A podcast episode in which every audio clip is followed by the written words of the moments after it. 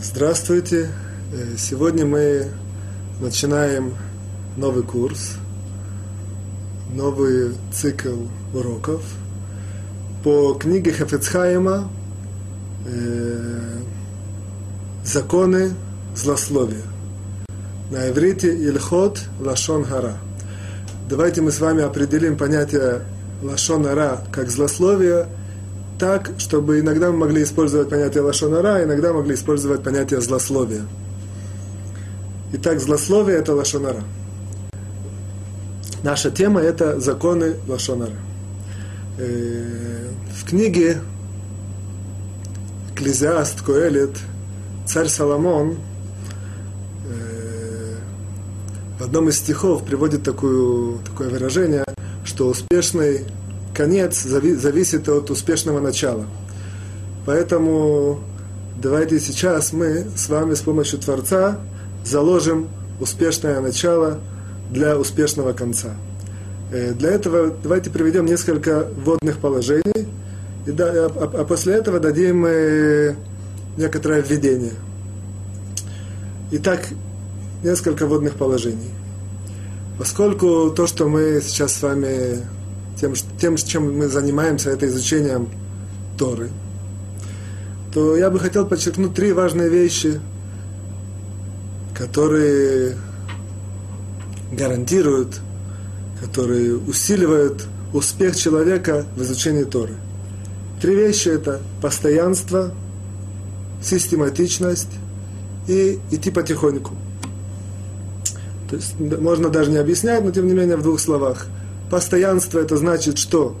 Изучать Тору нужно не иногда день да, день нет, когда хочется, когда не хочется.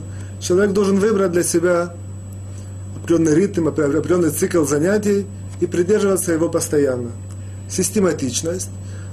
Человек должен знать, что изучать, изучать Тору нужно не прыгая с одного места на место – не открывать книгу и смотреть в середину, потом в конец, потом в начало, а идти потихоньку от начала, первая страница, вторая страница и так далее. И последний принцип потихоньку, это может даже самый основной и важный принцип. Э, изучая Тор, важно знать, что человек не должен стараться прыгнуть и, и, и, и сразу достигнуть э, успеха. Он должен знать, что успех приходит только при изучении методичном, медленно, потихоньку, а, а, а, один закон за другим законом, одна мишна за другой мишной, один, одна страница гемары за другой, и так можно достичь успеха. Э, здесь можно привести историю, всем известную, в двух словах, о Раби Акива, который, как известно, начал учить Тору в возрасте Арбаим 40 э, лет. Э, и, соответственно, начать в таком поздном возрасте очень тяжело добиться успеха. Одна из вещей, которая его очень останавливала, это было то, что он сидит в классе с э, маленькими детьми, и они учат какие-то азы, и он и учит с ними, и он хочет как бы уже побыстрее, побыстрее продвинуться, а с другой стороны, побыстрее продвинуться, он ничего не знает.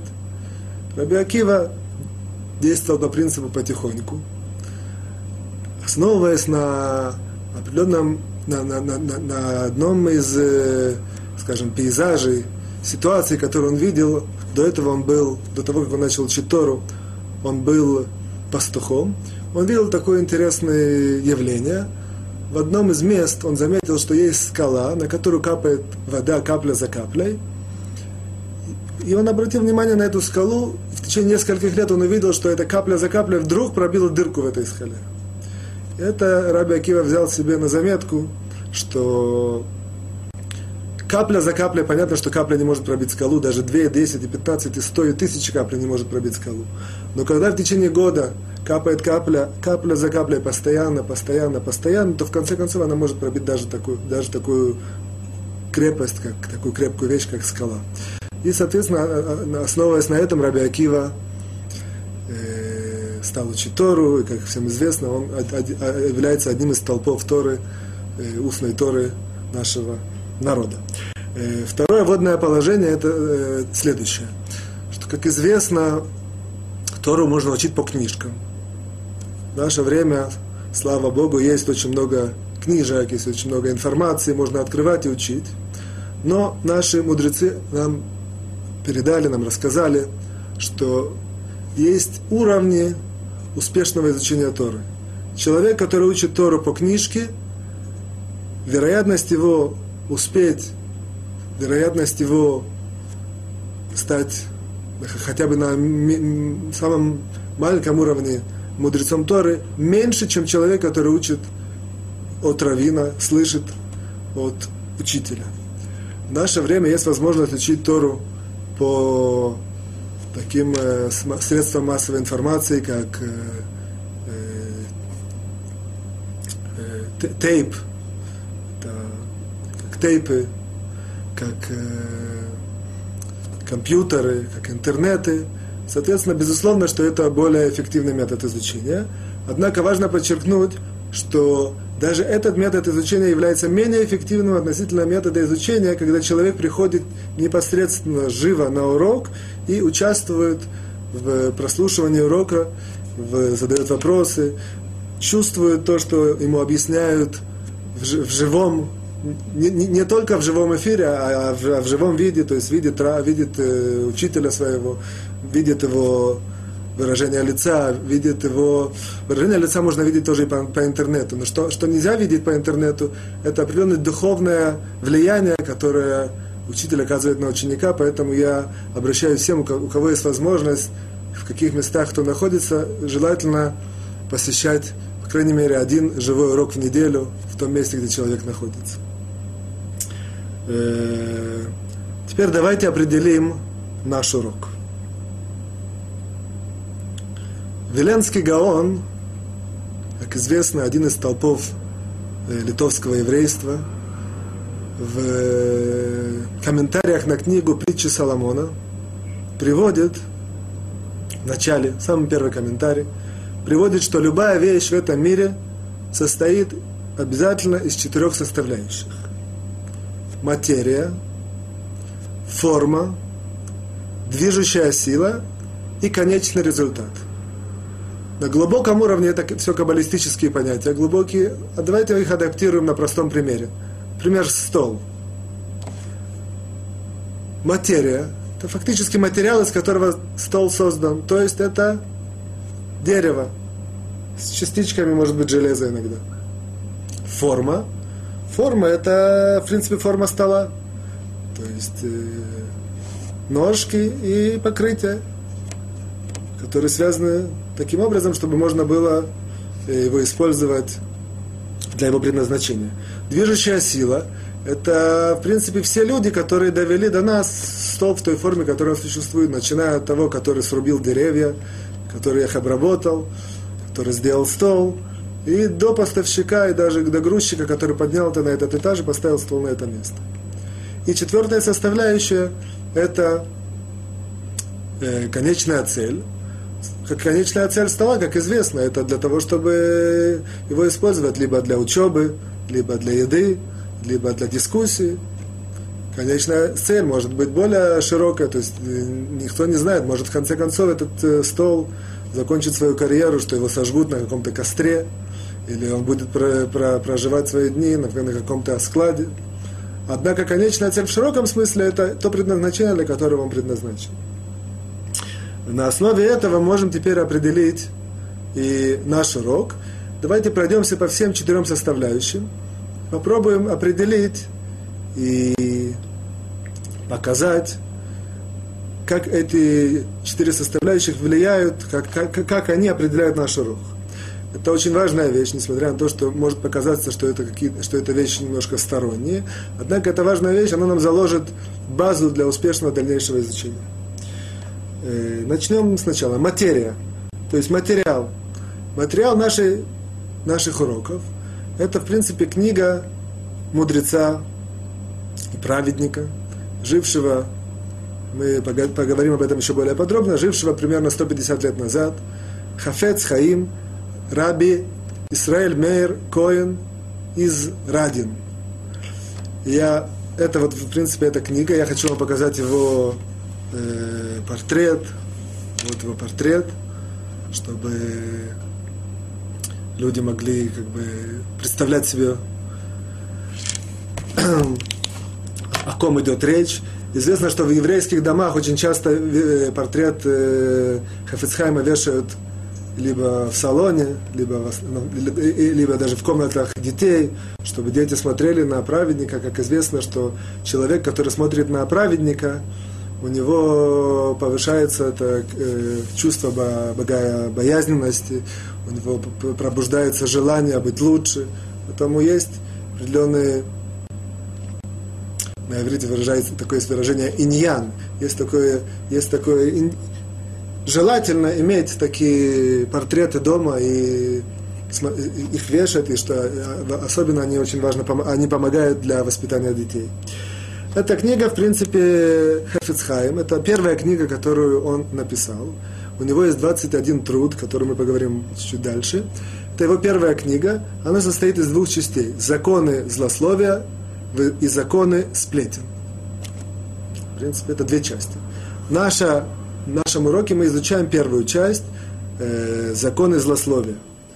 В принципе, эта книга, если можно так сказать, примерно она это толстая книга, которая у меня лежит, я не знаю, ли вы видите, это примерно занимает э, десятую часть этой толстой книги. Э, она состоит из трех частей. Первая часть – это введение и вступление. Вторая часть – это список тех э, запретов или тех повелительных заповедей, которые человек нарушает, если он э, грешит, скажем так, э, в злословии. Есть 17 запретов и 14 повелительных заповедей, которые человек нарушает. Понятно, что не, не все они будут в, каком, в каком-то конкретном случае, однако в разных ситуациях, если человек привык очень часто злословить, он может дойти до вот этих 17, 14, 31 э, нарушений Торы. Плюс есть еще три даже четыре проклятия, которые есть у человека, который говорит лашонара, который злословит. Это, в принципе, вторая часть этой книги. И третья часть этой книги, в принципе, основная – это непосредственно законы, непосредственно ситуации, законы и объяснения, как в, дан, так в той или иной ситуации человек правильно должен говорить, чтобы не нарушить запретов, запреты злословия. Э, это третья часть, которая, в принципе, является основной, основной нашей, э, основным нашим материалом. Она состоит из десяти э, частей, из десяти, назовем их, Хафицхайм называет их 10 правил. Однако в русской коннотации, мне кажется, что было бы более точно сказать 10 э, параграфов. 10 параграфов. Каждый параграф состоит из пунктов. И, в принципе, каждый пункт, он содержит э, или один закон, или два пункта могут содержать один закон, или в одном пункте несколько законов. В принципе, это разбиение этой книги. Э, внизу, это основной текст.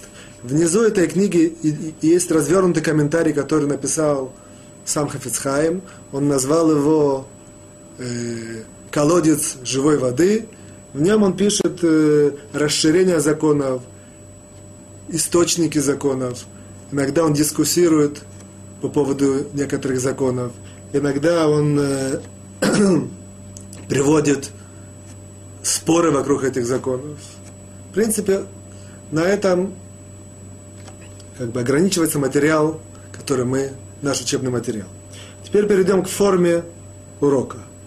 Форма уроков, форма уроков будет следующая, это очень важно подчеркнуть. Первые примерно 10 минут мы будем говорить о общих идеях, о какой-то базе для понимания этих законов, о внутреннем, внутренних аспектах хорошего языка, то есть поскольку мы учим законы злословия, законы злого языка, поэтому очень важно, как э, контр узнать, что же, что же является хорошим языком. Поэтому внутренние аспекты э, хорошего языка мы будем тоже рассматривать в течение этих 10 минут. Э, иногда это важно, э, подчеркнем, подчеркнем информацию важную для понимания каких-то ограниченных ситуаций или для каких-то более тонких э, законов, это тоже мы постараемся заложить в эти 10 минут. То есть каждый раз первые 10 минут будет об этом. Э, дальше мы каждый раз поговорим о, об одном из запретов или наоборот повелительных заповедей, которые человек нарушает, говоря, говоря лашонара. То есть, мы сказали, есть их 17 запретов и 14 нарушения повелительных заповедей. Каждый раз мы скажем только один. Посмотрим по темпу урока, может, иногда нам придется сказать два, а для начала мы скажем только один, каждый раз разберем. И все остальное время, в принципе, мы будем заниматься непосредственно законами, пункт за пунктом, законами злословия, разберем их определение этих законов, теоретическую базу, посмотрим, э, в как, каких ситуациях они применяются, посмотрим э, какие-то тоже граничные ситуации, посмотрим, э, безусловно, примеры, типичные ситуации, жизненные ситуации, в которых эти, эти законы применяются. Э, дальше. Важно э, поговорить насчет перевода. Я использую книгу, которая написана на иврите, книга, в принципе, источник. Перевод я буду делать сам. Перевод будет немножко адаптированный. Э, таким образом, что мы не будем вдаваться в некоторые тонкости и излишества, э, которые, тем не менее, Хафицхайм приводит. Я, важно здесь пояснить, что это ни в коем случае не является уменьшением или ограничением изучения Торы. Все здесь основано на следующем принципе. Я для этого скажу некоторую вводную такую маленькую историю. Когда-то, когда я еще учился в Ешиве, у нас была группа ребят, которые более, были более э, приближены к главе Ешивы. И главе, я учился в Ешиве, глава нашей Ешивы, это был один из самых больших, наверное, авторитетов талмудических нашего поколения. И мы были группа ребят, которые к нему часто заходили в кабинет, он с нами беседовал, кроме общих уроков, которые он давал. Однажды, когда мы зашли к нему, это мне очень врезалось в память, э, один из э, ребят нашей группы спросил, вот, сказал такой вопрос. Рош Шива, вот мы, понятно, что мы все очень э, самоотверженно учим Тору, и мы и днем, и ночью учим Тору, и мы стараемся молиться, и стараемся работать над человеческими качествами. Но он сказал, я извиняюсь, я бы хотел, он сказал, когда вырасте, я бы хотел тоже стать главой Ишивы. Что бы вы могли мне посоветовать? Кроме, понятно, всех этих э, заурядных вещей, которые все, все делают, все стараются, все учатся.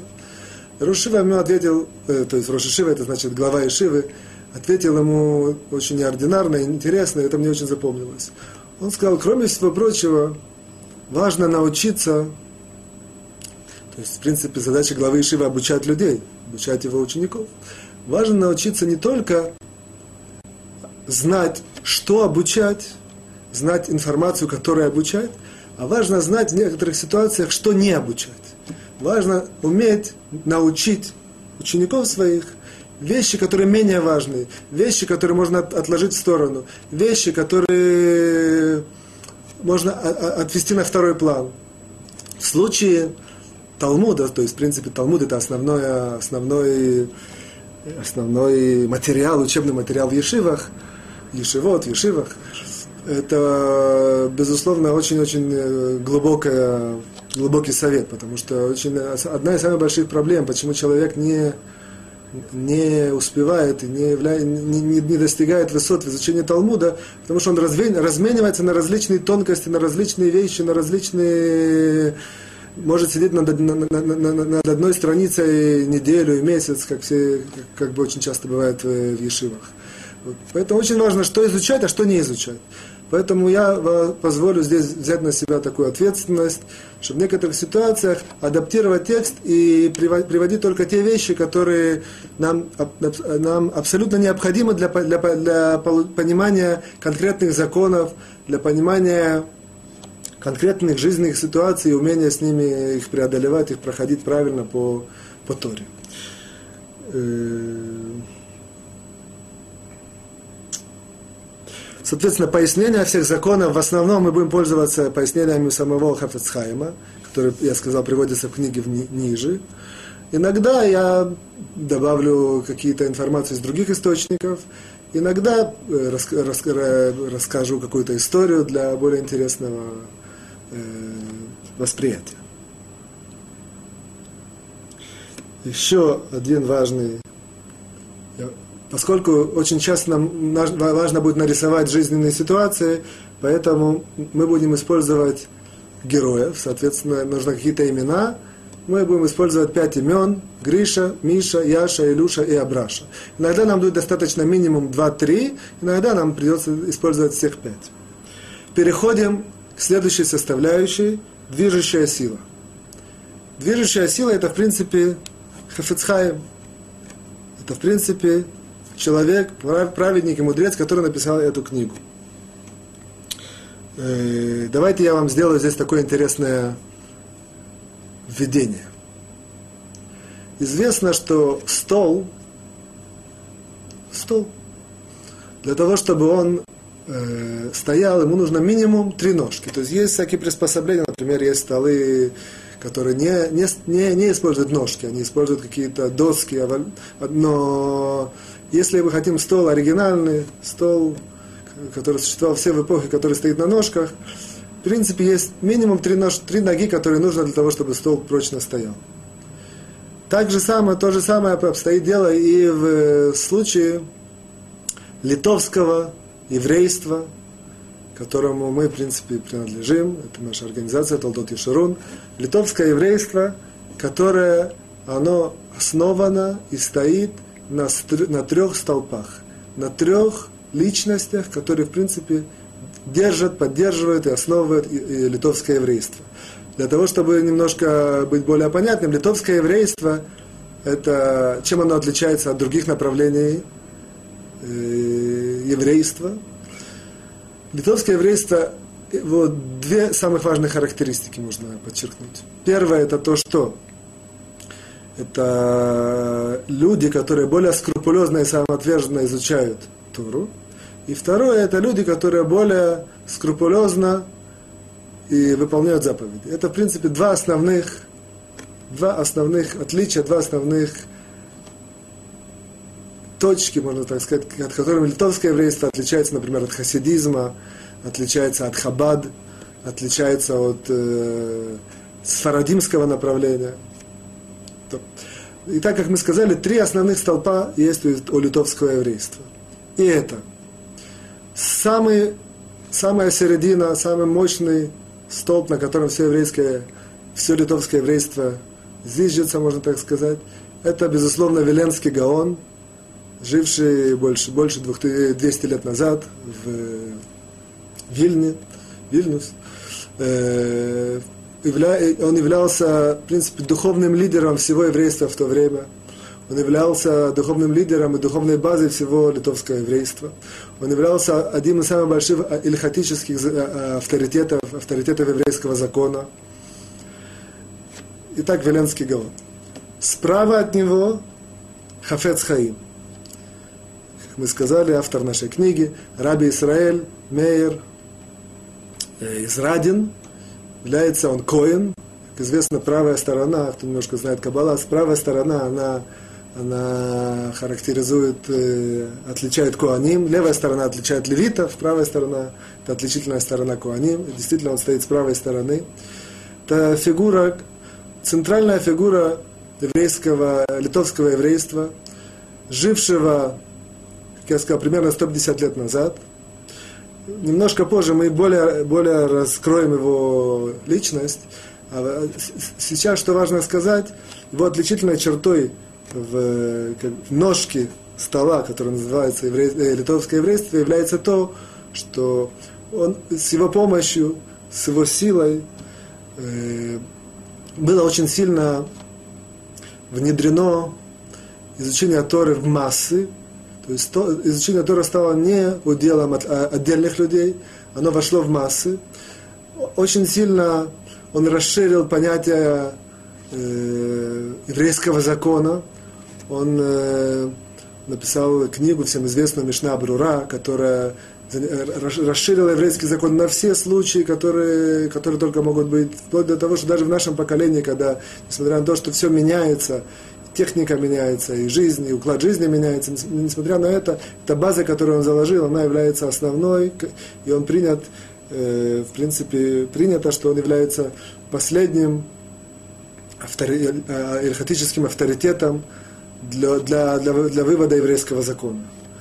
Это является Исраиль Мейр Радин, э, Исраиль Мейр Коэн Мирадин, Хаим. С левой стороны это Раби Хаим из Бриск.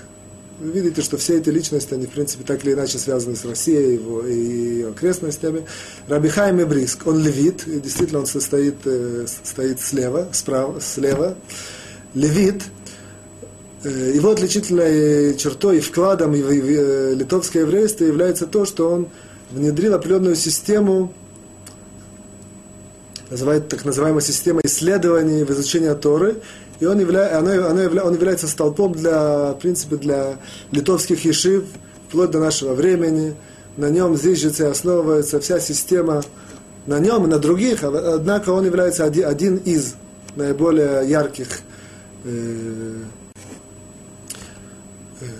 один из наиболее ярких людей, который, в принципе, поднял и основал понятие э, литовские шивы в том, в том виде, в котором оно существует э, сегодня. Это вкратце. Эти три, три этих столпа, эти три ноги стола, которые называются э, литовское еврейство.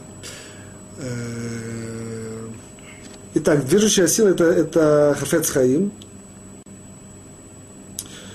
мы сделаем так, мы сейчас перейдем к последнему, последнему, последним составляющей, а потом немножко развернем э, образ Хафецхаима, немножко расскажем про его биографию, про его жизнедеятельность, жизненную, жизненную деятельность. Итак, э, четвертая составляющая, которая определяет наш урок, это цель. Цель нашего урока. Есть три основных цели. Первое, это, безусловно, этим самым мы выполняем заповедь изучения Торы. Второе, мы учимся выполнять заповедь, более правильно, оберегаться от заповеди, от э, запрета злословия. Известно, что когда человек изучает Тору, у него есть возможность изучить две темы. Первая тема, которая не имеет большого практического предназначения, а вторая тема, которая имеет непосредственно практическое предназначение, непосредственно связано с э, его повседневной жизнью, то, по крайней мере, человек, который находится на начинающем уровне, даже больше, более того, обязан предпочесть ту часть, которая занимается непосредственными законами, которые связаны с повседневной жизнью. Когда человек находится на более духовном, более высоком духовном уровне, он может часто уже изучать вещи, которые более абстрактные, более, менее, которые связаны с э, повседневными вопросами, повседневными проблемами, такие как, например, э, жертвоприношения, или, дух, или ритуальная чистота. Вот, поэтому, так, вторая, вторая цель – это просто усилиться в выполнении заповедей, э, не злословить. Третья цель, здесь нам немножко, я, я, я немножко это разверну, эту третью цель. В принципе,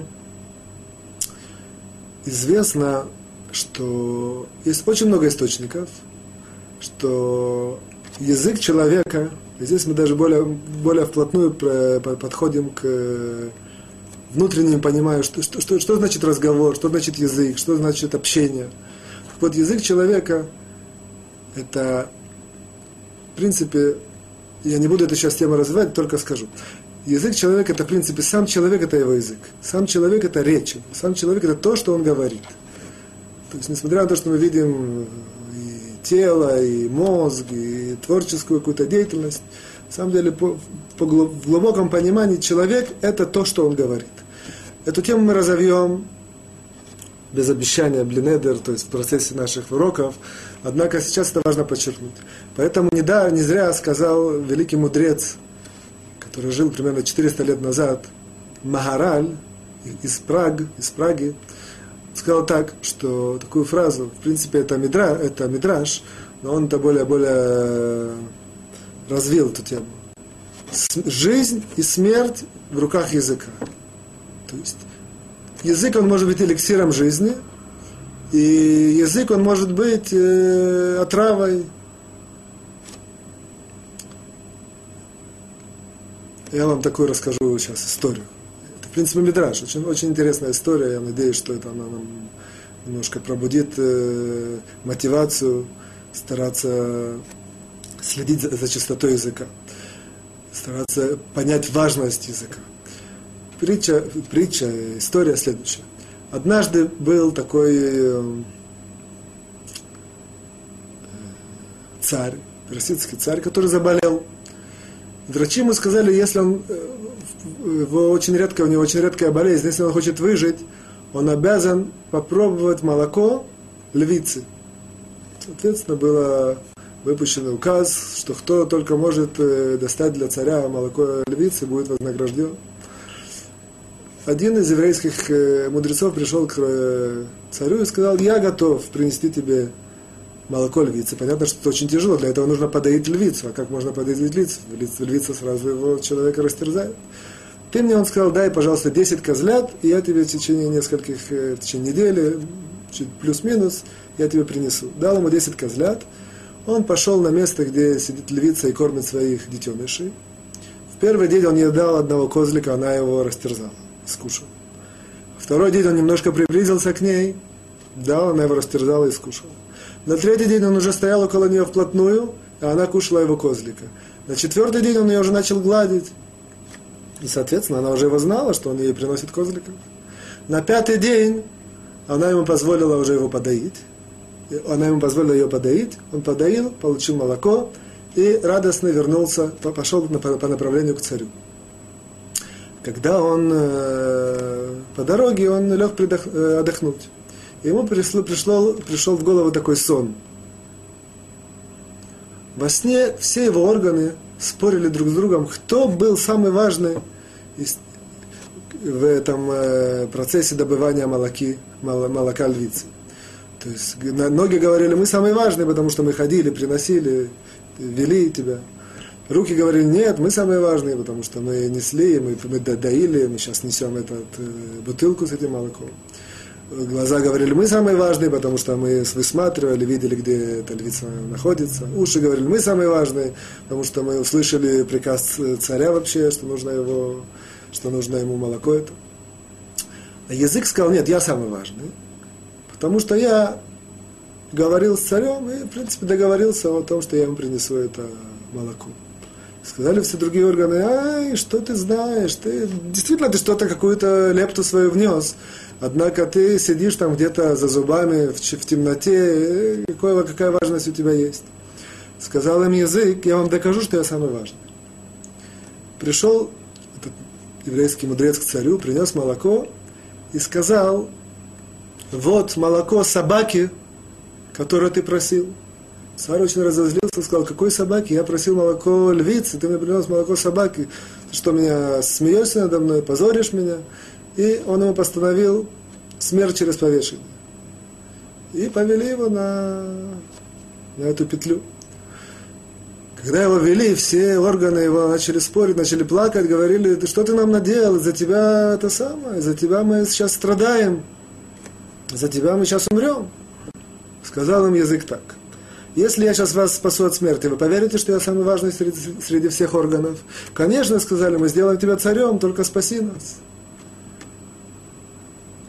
Человек, когда был уже под петлей, он сказал своим палачам, сказал, знаете, у меня есть очень важная вещь сказать царю, пожалуйста, меня привести к царю, жизненно важная вещь. Необходимо мне с ним переговорить. Привели его к царю, сказал, почему ты меня хочешь повесить? Сказал ему царь, как так? Я тебя просил молоко львицы, ты взял у меня козля, ты вообще со, мной смеешься, принес мне молоко собаки. И э, все, все, все мои подданные смеются над тем, что произошло. Сказал ему этот мудрец, ему сказал, во-первых, какая тебе разница, львица или собака? Попей молоко, и ты будешь здоров. А во-вторых, он ему сказал, я из такого места, я родился в том месте, в котором львицу называют собакой, поэтому я просто оговорился, я имел в виду львица. Сказал тебе собака, так у нас в нашем э, месте называют львицу. Попил царь это молоко, выздоровел, вознаградил его. Что мы отсюда видим? И, соответственно, сказал э, язык всем своим другим органам, теперь вы видите, что я самый главный, что от меня все зависит. Отсюда мы видим наглядно, что жизнь и смерть наглядным образом. Смерть, человек был на грани смерти, он причинил это себе языком. И жизнь, и спас себя от этой смерти, и удостоился жизни тоже от языка. Поэтому жизнь и смерть от языка.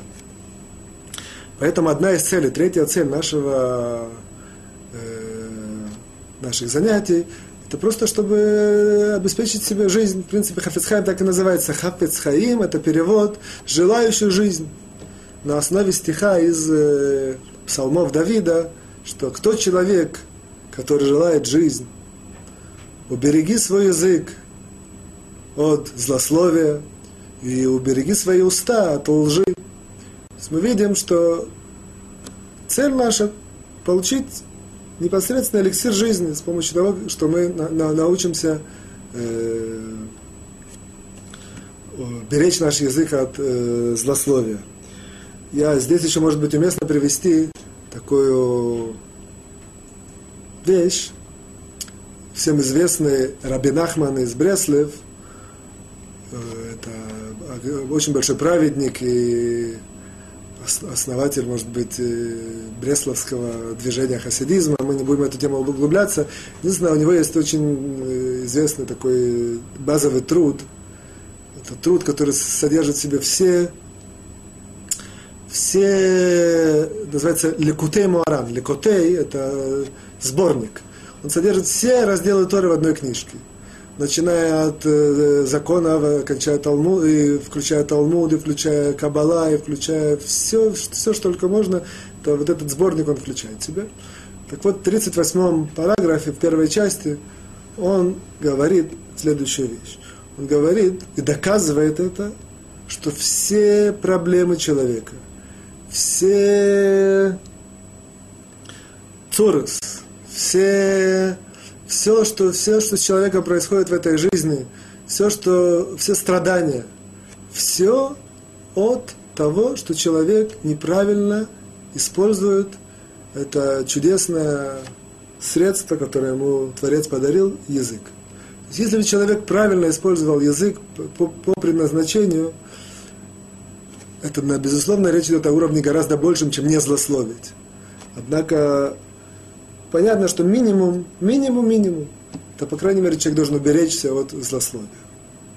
Вот. Так вот, если бы человек умел использовать свой язык по предназначению, если бы он в идеале использовал свой язык для, так, как Творец ему это задумал, то он бы у себя, убрал у себя 99% от, от всех проблем и неурядиц, и склок, и жизненных жизненных э, страданий, страданий в жизни, которые с ним происходят. Но не будем в эту тему углубляться. Так мы закончили э, сейчас цель, третья цель, это просто жить счастливо с помощью, используя наш э, язык. Давайте немножко теперь э, пару минут углубимся в э, личность Хафецхайма. Я надеюсь, что в конце у нас останется еще на несколько минут, чтобы хотя бы открыть сегодня и начать изучать э, непосредственно из книги законы. Однако очень важно дать краткую зарисовку э, личности Хафецхаима. Хафецхаим родился в 1835 году в, в Литве. Э, был очень способный ученик, с детских лет он э, был, то есть он был, отличался от, от, от других э, детей, других юношей, э, упорством в изучении Торы, праведностью. В молодом возрасте он женился, переехал жить в город Радин, на границе с Польшей. В принципе, там, в принципе, провел всю свою основную жизнь. И основной особенностью, одной из основных особенностей Хафицхима было то, что вся жизнь, всю свою жизнь он вел, что называется, учет и подсчет каждой минуты, чтобы она была использована на службу Творцу, чтобы она была использована на изучение Торы, чтобы она была использована на, на добрые дела, чтобы она была использована на помощь другим людям. Он, в принципе, это известное такое понятие, называется э, книжечка, такая записная книжка Хафецхаима, в которой он все постоянно он вел записи всего, что с ним происходит в жизни, он вел самый, самый отчет и самоанализ всего, что с ним происходит. Вот. Написал, как я уже упомянул в начале, 21 книгу. Первый его труд, и в принципе это труд, который на, в связи с, с названием этого труда он называется, так и называется, это Хафец Хаима, который мы изучаем. Это первый труд, который написал в 35 лет. После этого он, э, э, благодаря этому труду, он э, стал известный в народе. Он написал еще множество других книг о, о Тарата Мишпаха, о чистоте семейной жизни, о кашруте, кошерной пище. Писал книги о поддержке и усилении людей, которые эмигрировали в Америку в то время. Он написал, безусловно, всем известный центральный труд, это комментарий на э, Шульхана Рух, Орахаим. Орахаим – это первая часть Шульхана Руха, которая занимается законами повседневной жизни. Он написал на него э, развернутый комментарий, который на сегодня является самым последним, самым э, базовым эльхатическим авторитетом. Вот. Он э, очень часто, он никогда не имел равинской должности. Он зарабатывал себе на жизнь тем, что у него был маленький магазинчик очень часто, в принципе, этим э, он отличался от других э, мудрецов.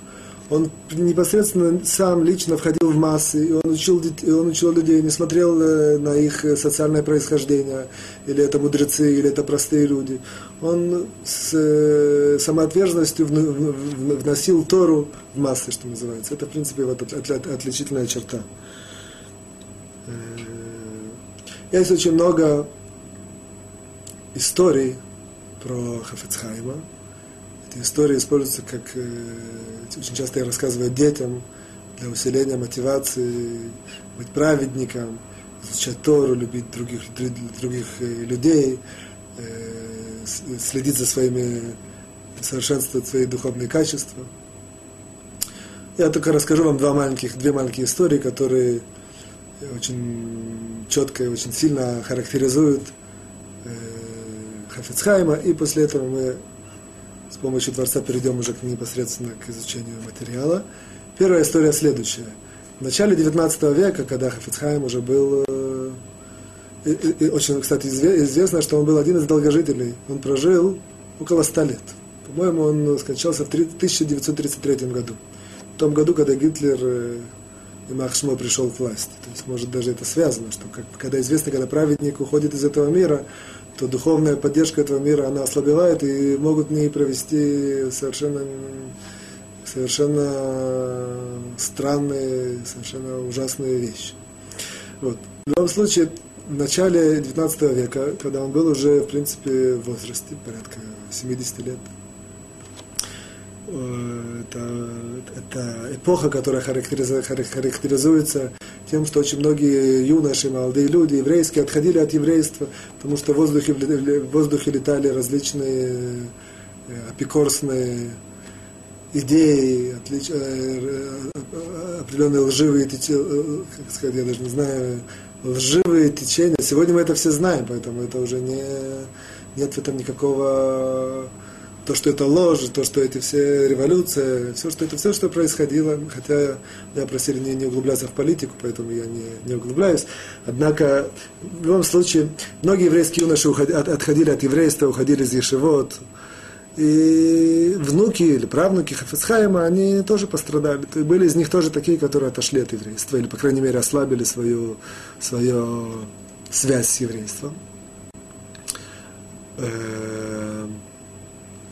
Однажды один из его внуков сказал, дедушка, посмотри на небо, посмотри, есть аэроплан, посмотри, что мы достигли, посмотри, как цивилизация разви, разви, все развивается. А вы там себе у себя в этих синагогах и домах учения сидите, бу-бу-бу-бу-бу с утра до вечера. Ну, сказал, наивный, наивный мальчик, который попал под влияние, сказал своему дедушке – на что ему Хафицхайм ответил так. Ответил очень лаконично. Однако ответил очень, попал в точку. Ему ответил так. Они строят самолет. а мы строим человека. И сегодня мы знаем, что Барух Хашем, слава Богу, есть очень большое развитие техники, цивилизации, все, что только есть.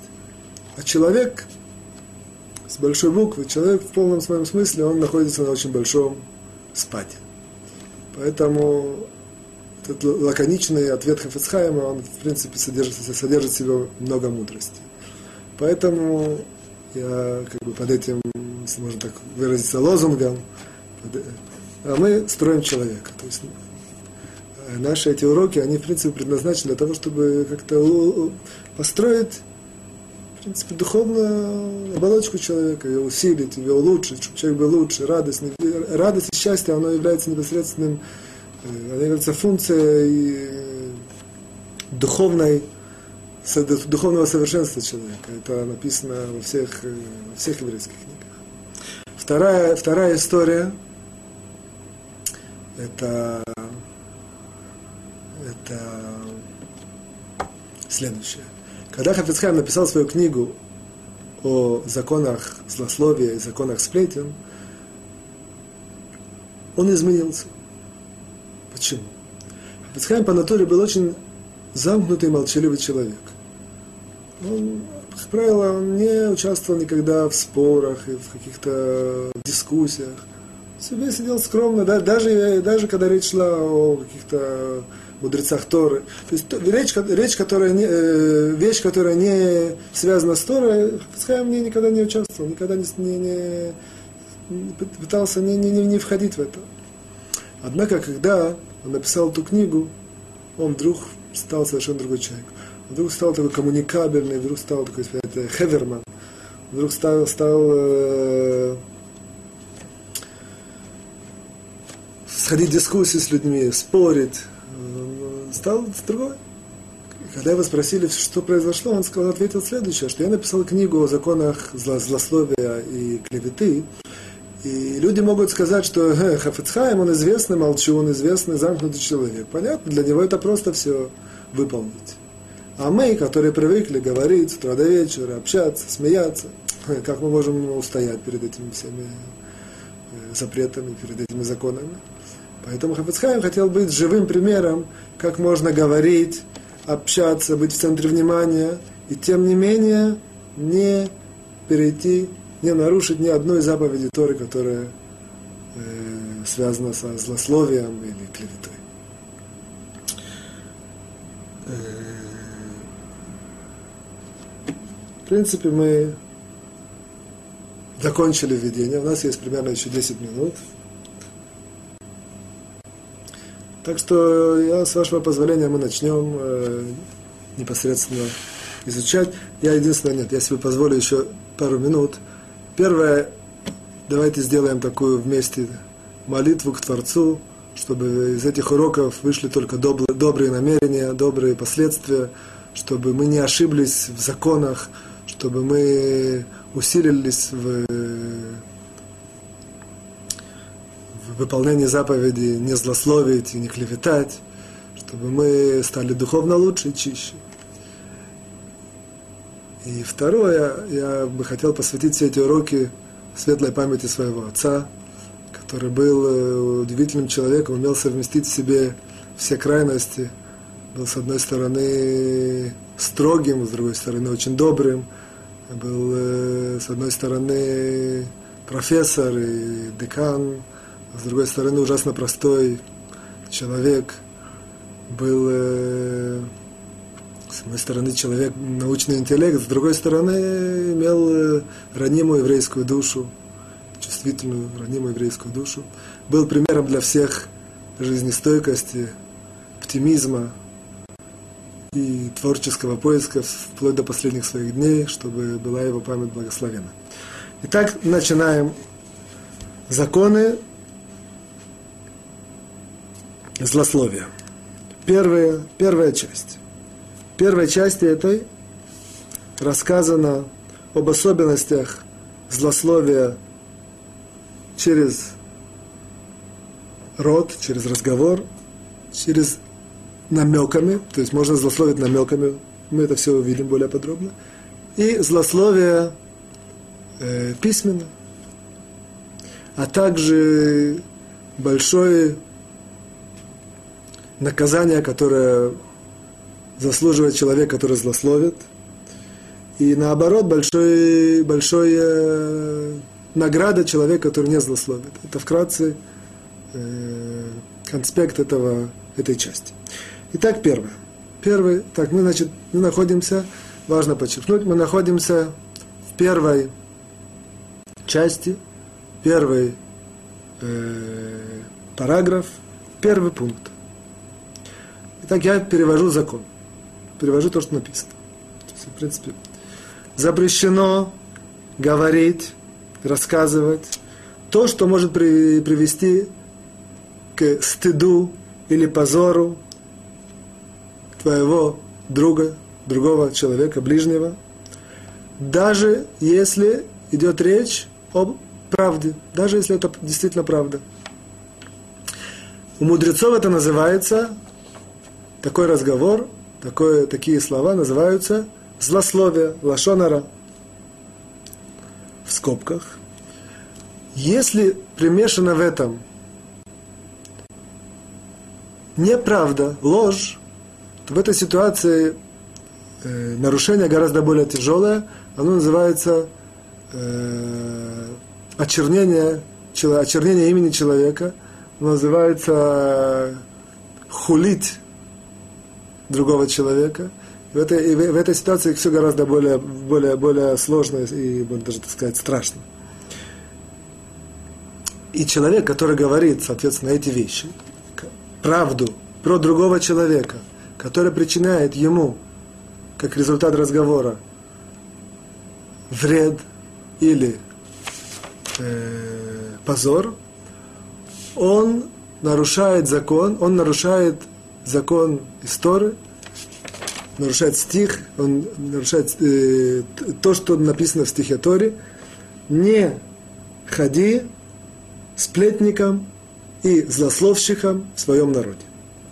Это, в принципе, первое, первый пункт. Итак, запрещено говорить то, что причиняет вред и позор другому человеку, даже если это правда. В том случае, если это неправда, это гораздо более тяжелый грех, который называется охуление имени человека. И все это учится из стиха Торы, который говорит, не ходи сплетником и злословщиком в своем народе. Хафицхайм поясняет, начинает пояснять эту, этот закон. И сразу же он подчеркивает очень важную, э, очень важную вещь. Запрещено говорить то, что приносит вред или ущерб другому человеку, даже если это правда. Говорит Хафицхайм, это, в принципе, первая, основная, может, даже последняя вещь, которую все люди не берут во внимание. Человек может говорить про другого какие-то злые вещи. Он говорит, а ведь это же правда. Говорит Хафицхайм, запрет этот существует, даже если это правда. Это первая и основная ошибка, которой люди ошибаются. Хафицхайм пишет нам здесь различные, как он это выводит, откуда он приводит много очень доказательств, часть из Талмуда, часть из мудрецов решеним. Я, давайте остановимся только на одном доказательстве, на одном примере, который он приводит.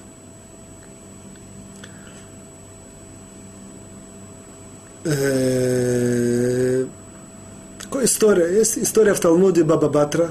В конце этого Талмуда приводится история. Рэби, как известно, Рабейну, а, а, Рабейну Анаси, то есть э, Рабьюда Анаси, который заключил, закрыл, написал Мишну, как-то сидел со своими учениками, и к ним э, в, на урок пришел, они учили тему вексели, это некоторая денежная, денежная тема, тема денежных вопросов.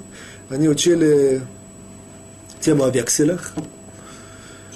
Э, им пришел на стол вексель, в котором не хватало даты – хватало даты. По еврейскому закону вексель, в котором не хватает даты, он не является платежеспособным, он является, его, его нельзя использовать. И Рэби, он увидел, что это вексель действительно, что его хотят использовать. Его хотят... Он живой, то есть. Посмотрел на своего... Ему показалось, что этот вексель написал его сын. Он посмотрел на своего сына таким хмурым взглядом, ничего ему не сказал. Но сын понял, что он подозревает, что этот вексель написал, что он написал этот вексель. Его сына звали Раби Шимон. Э, ответил ему сын, это не я, это Раби Юда Ахаят. Это не я, это Раби Юда Ахаят. На что ему ответил Раби так. Не говорил Лашонара. Ты сейчас э, э, совершил грех злословия. Это, в принципе, на, на этом заканчивается эта, эта часть Талмуда, которая, э, в принципе, есть продолжение, однако для, для, нашего, для нашего доказательства это достаточно. То есть Хафицхайм отсюда выводит. Ведь это была правда, это, все, это, это, это, это, это, это действительно так, что написал этот штар э, Рабьюда Ахаят, он забыл написать там время, и поэтому этот штар э, непригодный. И, в принципе, Раби Шимон, сын Рэби, он сказал правду. И тем не менее это было Лошонара. И тем не менее он этим самым э, немножко опозорил этого человека на каком-то совершенно маленьком уровне. Вот, он его опозорил. И Рэби определил это как лошонара, как злословие. Отсюда мы видим, э, э, возвращаемся к, нашей основной, к нашему основному пункту, основному закону, запрещено говорить лошонара, даже когда это правда. И одна из типичных ситуаций, когда человек может сказать, это не я, это он. Назвать имя. В этой ситуации он сказал, в принципе, Лашонара. Он сказал правду, однако это Лашонара. Какое имеет очень сильное практическое приложение такая ситуация? Она очень имеет сильное практическое приложение воспитания детей.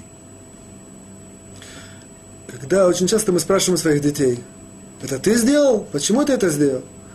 В случае, если есть несколько братьев. Отвечает ребенок, это не я, это Шмулик, это мой брат. Это не я, это Рохали. То есть, в принципе, если мы такое делаем, мы при, при, привели своего ребенка к тому, что он э, сейчас э, нарушил, нарушил запрет, запрет злословия. Сам в это не понимаем, мы очень часто это тоже не понимаем. И таким образом, если он это повторяет и делает очень часто, он нарушает этот э, э, запрет злословия. Поэтому как очень важно в этой ситуации, если мы хотим какие-то советы практические, чтобы жить лучше, воспитывать детей лучше и более духовно э, быть совершенными. В такой ситуации, например, очень важно подчеркнуть, обучить детей, чтобы ребенок сказал, это не я. Достаточно, что он скажет, это, не я. А, а фразу «кто это?» он опустил. Даже если иногда его спрашивают, мы дальше будем поговорить э, более подробно, иногда человека вынуждают сказать, как он должен отреагировать на это. Достаточно, что человек скажет, это не я. Вот. Если мы уже коснулись этой темы, то очень часто ребенок рассказывает о каких-то своих переживаниях и событиях, которые были у него в садике, в классе, где-то, где-то в обществе, где он находится. Он может рассказывать, рассказывать, он упоминает имя своих друзей. Этот там сегодня подскользнулся и разбил голову. На самом деле это не, это не лошонара. Но бывают ситуации, когда когда он рассказывает что-то более интимное, то есть более вещь, которую никто это, никто это не знает. Он рассказывает про своего друга, как его друга, я не знаю, например, он там взял у папы, вытащил э, монетку и по секрету рассказал ему. И вот это, это вещь, которую никто не знает. Это если сейчас рассказать, если ваш ребенок это рассказывает вам и упоминает имя этого человека, то он, в принципе, нарушает запрет злословия. Поэтому что важно? Как важно ребенка э, воспитать? Важно ребенка воспитать, чтобы он, не, он, чтобы он говорил, не упоминая имя. Чтобы он говорил, сегодня один мальчик сделал так-то и так-то. Сегодня одна девочка так-то и так-то. Вот. Мы близимся к концу. В принципе, мы на сегодня исчерпали наше время. Надеюсь, что с помощью Творца мы сможем продолжать. Продолжить. Это, мы эту, этот пункт еще, эту, этот, этот закон мы еще не закончили. Мы его на следующем уроке более развернем и пойдем дальше. Я всем желаю всего наилучшего, здоровья, счастья, успехов и, конечно, хорошего настроения. До свидания.